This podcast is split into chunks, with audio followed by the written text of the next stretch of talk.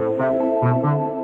Amplificamos las voces de quienes hacen grande a la Facultad de Ingeniería de la USACH, con 105 años de tradición y siendo protagonistas de los avances en el desarrollo industrial y tecnológico del país, nuestros estudiantes, académicos y académicas siguen aportando al futuro desde distintas expertices, pero siempre llevando al frente el sello USACH, basado en una impronta social muy relevante, buscando aportar al bienestar de la ciudadanía, de las familias chilenas y de los distintos sectores industriales. Hoy en Ingeniería en 360 conversaremos con el estudiante de Ingeniería Civil Química de nuestra facultad, Marcelo Ollaneder, y que acaba de exponer en un importante encuentro de monitoreo participativo de biodiversidad, la que buscaba ser una instancia de diálogo y de intercambio de experiencias entre diversos actores nacionales e internacionales, para posicionar a la ciencia ciudadana como una herramienta eficaz para promover un cambio social y cultural que promueva la conservación de la biodiversidad en el país.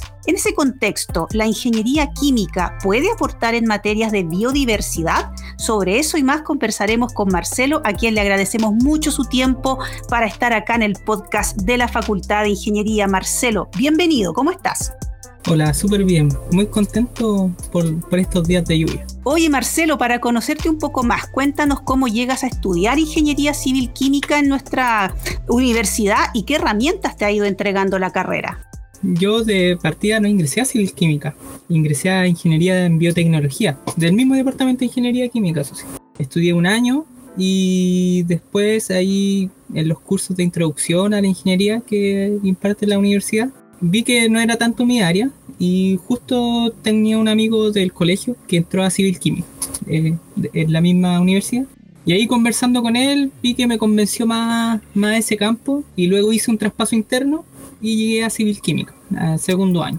Y, esa es mi historia en, cómo llegué a Civil Química. Y en cuanto a las herramientas que te fue entregando la carrera año a año, ¿qué rescatas ahí? Ah, eh, bueno, ahora para el desarrollo, eh, varias herramientas. Eh, por ejemplo, las herramientas de programación fueron súper importantes, las de estadística y también herramientas como de cursos de, no sé, ingeniería ambiental que si bien no se ven temas de biodiversidad como tal, sí se ven normas y cómo puede afectar, eh, no sé, ciertos contaminantes a, la biodiversidad, por ejemplo, y hay calidad del aire igual. Eh, bueno, siempre mi electivo he tratado de tomar cursos que, que sean relacionados al tema medioambiental. Entonces, ahí siempre, siempre entregando herramientas, no directas, pero uno tiene que saber transformar su herramienta a, ciertos campos también. Eso es muy importante. Tú mismo te vas haciendo también el camino a medida que van apareciendo los electivos y que uno también se va encontrando con algunas personas que también lo van orientando al respecto. Pero ¿y cómo te empiezas a involucrar específicamente en el tema de la biodiversidad? Eh, bueno, misma situación, un amigo del colegio, eh, me junté con él y me dice que necesitaba ayuda con una base de datos. Él estudia ingeniería forestal en la Universidad de Chile. Y ahí yo le ayudé y mediante eso él le propuso a su profesora del laboratorio, su profesora guía, eh, que trabajar en el laboratorio, porque resulta que yo estaba buscando una práctica profesional. Y bueno, y realicé mi práctica profesional allá, realizando un análisis a base de datos, poniendo códigos QR, era para un arboretum, que es un, museo de árboles prácticamente. Y de ahí cada vez introduciéndome cada, eh, siempre en el tema de biodiversidad. Eh, y bueno, de, de, chicos que siempre me ha interesado la, el tema medioambiental. Solo que nunca, nunca había tenido la oportunidad de desarrollarlo a, tal nivel también. Y siempre la curiosidad es lo que uno va llevando a, descubrir nuevos caminos. Claro, y de pronto aparece este encuentro que, o este seminario eh, internacional que tenía como objetivo fortalecer el conocimiento y la valoración de la ciencia ciudadana como una herramienta de co-creación y participación para lograr la conservación de la biodiversidad. Eh, todo este evento, eh, que fue hace muy poco, estuvo organizado por varias instituciones, entre ellas el Ministerio del Medio Ambiente, el Ministerio de Agricultura y otras más. ¿Cómo llega tu trabajo a ser parte del panel de expositores? Bueno, ahí también otra historia relacionada a la universidad. Resulta que yo estoy finalizando ahora mi, estudio, estoy en mi proceso de tesis y desarrollé mi tesis en, recuperación de datos de biodiversidad. Eh, recuperación, reutilización y, todo lo relacionado a eso. Y en base a eso eh, hice un análisis a, los datos eh, subidos a Chile por JBIF, que es básicamente un repositorio gigante internacional de datos de biodiversidad. Y hay distintas eh, instituciones como universidades, museos, eh, suben sus datos a libre disposición. Y yo hice el primer análisis de datos de biodiversidad subido por instituciones chilenas eh, en este momento. Y en ese contexto hice varios descubrimientos que eran de interés para esta, para esta presentación. En Ingeniería en 360 estamos conversando con Marcelo Llaneder, estudiante y atesista de Ingeniería Civil Química de nuestro Departamento de Ingeniería Química y que hace poco expuso en un primer encuentro de monitoreo participativo de biodiversidad, donde el acceso abierto a datos era uno de los pilares del evento. Y ahí cuéntanos, Marcelo, sobre los postulados principales que tenía tu presentación. Bueno, entre los principales, eh, yo diría que hay tres el primero es como respecto a la calidad de los datos que presentaba Chile en este momento y siempre asumiendo que los datos no tienen calidad, solo tienen usabilidad. Entonces ahí propuse cómo mejorar la usabilidad de los datos eh, para, distintos, para distintos casos, investigativos, toma de decisiones, etc. El segundo postulado era, se puede resumir como la ubicación espacial de los datos. Y ahí se hizo un estudio de cuántos datos habían por regiones y se encontró, por ejemplo, eh, que había una concentración de datos gigante en la zona metropolitana, una densidad de datos eh, muy superior al resto de, las regiones. Y lo que llama bastante la atención por el hecho de que, no sé, supongamos que Valdivia, siendo una de las regiones más lluviosas de Chile, eh, tiene una, una, biodiversidad tremenda. Entonces, en, en este caso, la lógica sería que Valdivia, por ejemplo, tuviera muchos más datos que Santiago. Y no sigue esa, esa lógica. Y la tercera era una, propuesta de resolución a este problema. Y ahí se propone, eh, por ejemplo, que eh, estos sistemas nacionales de seguimiento de variables medioambientales, como el, el CEA, el Servicio de Evaluación Ambiental, la Superintendencia del Medio Ambiente, que ellos reciben constantemente datos de seguimiento de, especies nuevas que se están descubriendo, de lugares dañados, lugares de interés, eh, subieran estos datos a YEVI para que tuvieran usabilidad. Siempre considerando que la ciencia abierta o los datos abiertos tienen un interés tremendo para los científicos actualmente. Y también relacionando eso siempre con lo que eh, la importancia de la ciencia ciudadana eh, y cómo pueden aportar. Generalmente, bueno, uno de los, que, de los casos que más me impactó era que los científicos no tienen tanta relación con, con los ciudadanos y es algo que claramente se tiene que mejorar. Pero había un caso de, no recuerdo bien la universidad ni el lugar que se hizo, pero era como una limpieza de una playa.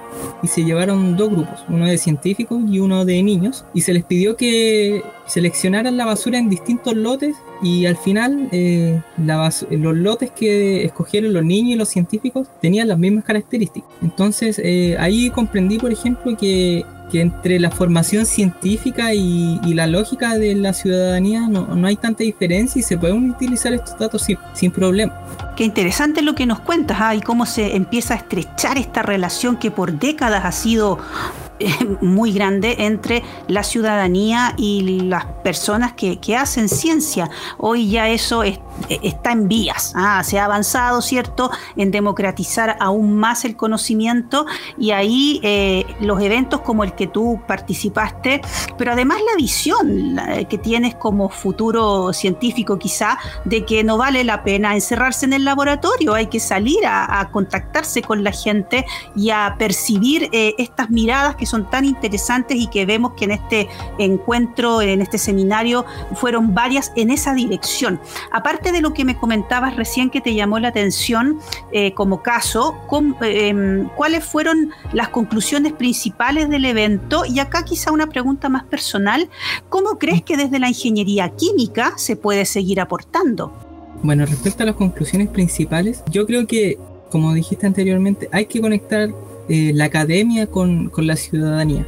¿ya? Ellos, eh, ahí hay un aporte tremendo, eh, especialmente en ese contexto de la presentación que era en base a, a una aplicación para celular que se llama iNaturalist, en que los ciudadanos van, toman una foto a una planta, un ave, un hongo, lo que sea, y la aplicación lo reconoce, le da una ubicación en el mapa y se va generando una línea de base que es como un, un conocimiento de todas las especies que hay en el territorio nacional mediante los ciudadanos y eso tiene un, valor gigante para, para, los científicos. Y no solo en caso de, por ejemplo, de estudios de biodiversidad, también en, en estudios de impacto ambiental se puede ver como el retroceso de la especie o cómo va cambiando la distribución en el tiempo, etc.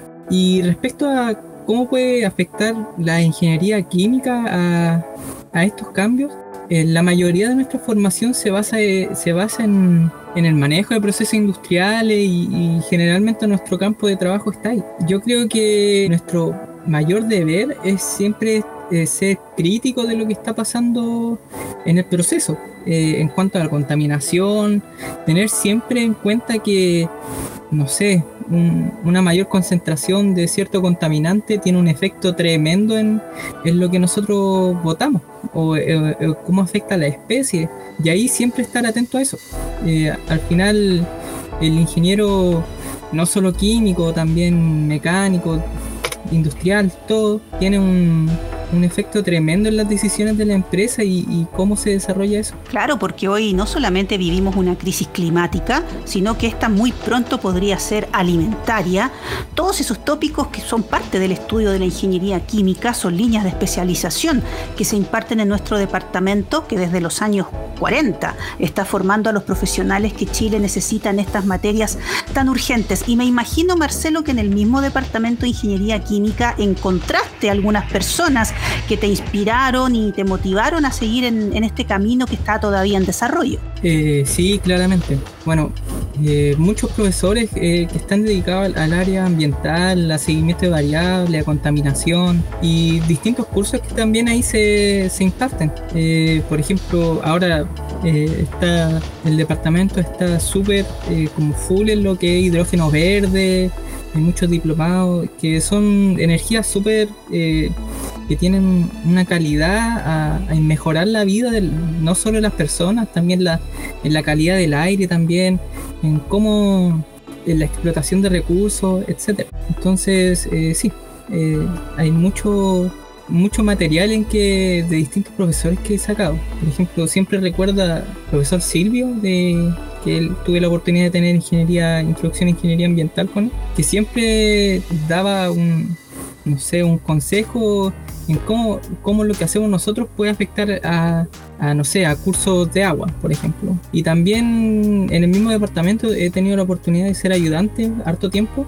Y claro, inspiración en, enseñar también, que descubrí ahí, que, me gusta bastante también. Entonces, eh, siempre hay fuentes en que uno puede, puede rescatar información. Y, bueno, yo siempre lo que siempre recomiendo es no, no tomar el conocimiento como de solo un área, sino que hay que saber convertir. Claro que sí. Yo me imagino que quieres seguir el camino de la investigación o todavía no lo tienes definido. Eh, sí, sí, me gustaría seguir con el camino de la investigación, especialmente en este campo que es como eh, nuevo, la informática de la biodiversidad, que es lo que estoy practicando actualmente me gusta el, tema, eh, encuentro que tiene una utilidad tremenda y aparte que es muy multidisciplinario. Entonces tiene parte de la ingeniería informática, por ejemplo, parte de, sé, agronomía, tiene es una, una mezcla que me resulta súper interesante. Qué fantástico. Oye, ¿y cómo prosigue entonces todo esto para ti? ¿Por qué has descubierto este concepto tan nuevo de la informática de la biodiversidad, pero que tiene todo que ver, es tan pertinente y por lo mismo te debe quedar mucho por descubrir aún? Bueno, prosigue primero que todo estoy eh, en terminar mi tesis, que es lo, primero que quiero hacer. Y actualmente estamos en conversaciones con, con el nodo que Chile en, como exponer esto, estos resultados que ya, que ya tenemos con la superintendencia tal vez. ahí se está haciendo un trabajo mediante el, laboratorio que estoy trabajando.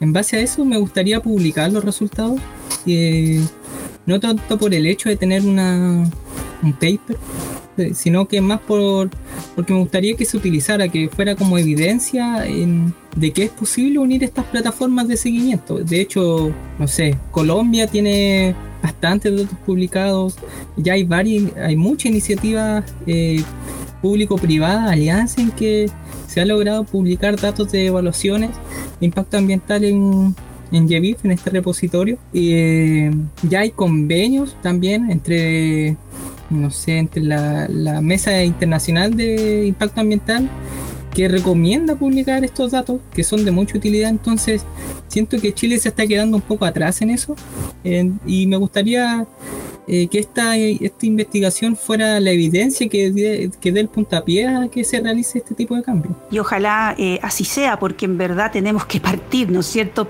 eh, por esta, primero por lograr un acceso más abierto a los datos para fines investigativos y otros, pero sobre todo también para que fortalezca la, toma de decisiones tanto en el ámbito privado como en el gubernamental, ¿no es cierto? Y ahí, Marcelo, sin lugar a dudas que puedes ser tú un tremendo aporte con todo lo que estás iniciando, porque vemos que ese camino de, investigación tiene mucho aún por recorrer. Ese nos acaba el tiempo. Hemos tenido una interesante conversación con Marcelo Ollaneder, estudiante de nuestra facultad, que viene de exponer en el Encuentro Anual de Monitoreo Participativo de Biodiversidad con el Ministerio del Medio Ambiente, Ministerio de Agricultura y organizaciones que están preocupadas del acceso abierto a datos sobre la biodiversidad en nuestro país. Eh, pueden ver el evento completo, está en el canal de YouTube del Ministerio del Medio Ambiente.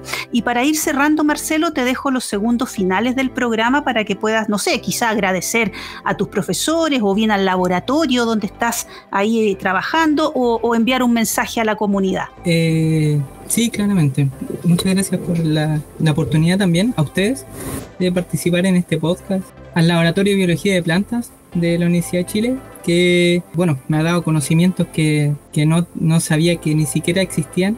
Eh, a la profesora Paulette Naulin, directora del laboratorio, a Lacey, eh, a la administradora, administradora del nodo Chile, bueno, a mi pareja, Angie, por siempre estar apoyando ahí y en verdad a, todos a unirse a este tipo de iniciativas, tanto por, no sé, por iNaturalis, que esta plataforma que comenté anteriormente, y tener siempre en conciencia que lo que uno hace, tanto en, en el aporte eh, aunque uno piense que es mínimo para los científicos, para la toma de decisiones, tiene un impacto tremendo. Y eso, muchas gracias. Muchas gracias a ti por haber venido a Ingeniería en 360, porque son sus voces, la voz de Marcelo en este caso, la que queremos enseñarle a la comunidad. Felicitaciones por lo logrado con la investigación, por cómo te estás involucrando también con el sello USACH en el ecosistema que estudia la biodiversidad en Chile y cómo también la ingeniería química puede relacionarse con otras especialidades para a la política pública y al país en definitiva. El podcast queda disponible en nuestra plataforma en Spotify y recuerda escucharnos la próxima semana en Ingeniería en 360, espacio donde seguimos amplificando las voces que hacen grande a la Facultad de Ingeniería más grande de Chile, la de la USACH.